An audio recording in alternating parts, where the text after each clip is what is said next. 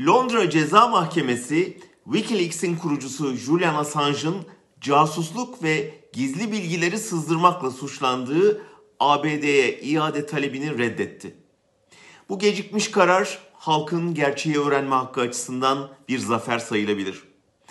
Hep söylüyoruz ya her devletin kirli sırları vardır. Belki de Amerika bu sırların en kirlilerine sahip. Julian Assange bu kirli sırları ortaya dökmesinin bedelini ödüyor 7 yıldır. Sadece bir örnek vereceğim. 2007 yılında 26 Iraklı bir Amerikan helikopterinden açılan ateşte öldürülmüştü. ABD'nin Bağdat'taki sözcüsü düşmanla çatıştıklarını açıklamıştı ve olayın üstü örtülmüştü.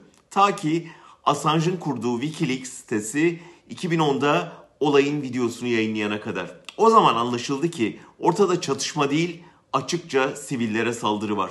Helikopterdeki Amerikalı askerler yolda yürüyen iki gazetecinin taşıdığı kamera ve tripodları silah sanıyor. Merkezin izniyle sokaktaki herkesi tarıyor. Saldırının ardından helikopterdeki askerlerin şu yerde yatan ölü piçlere bak sesi duyuluyor.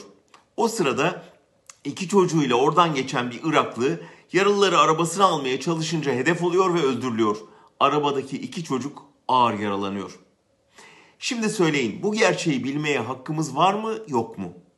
Assange davasında işte bu soru soruldu ve yargılandı. Amerikan askerlerinin canlı hedeflerle oynadığı bu video oyunundan, sebepsiz yere kıydıkları canlardan, yaptıkları veya göz yumdukları korkunç işkencelerden elbette Washington haberdardı. Ama işlerine gelmediği için belgelerin üzerine gizlidir damgası vurmuşlardı.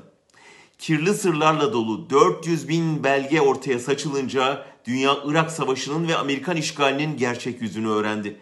Beyaz Saray'dakilerse tıpkı Türk hükümetinin MİT olayında yaptığı gibi hesap vermek yerine bu suçları ortaya dökeni gizli bilgileri yayınlamak ve casuslukla suçladılar. Assange hakkında 175 yıl hapis cezası istendi.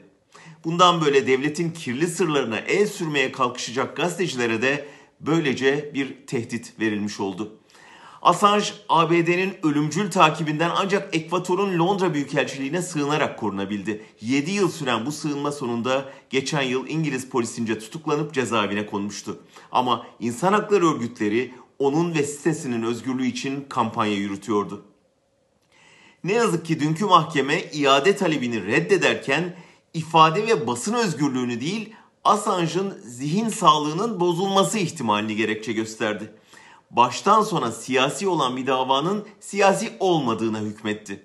Ama yine de bu kararla devletin sır saklama gücüyle halkın bilme hakkı arasındaki mücadelede çok önemli bir mevzi kazanıldı.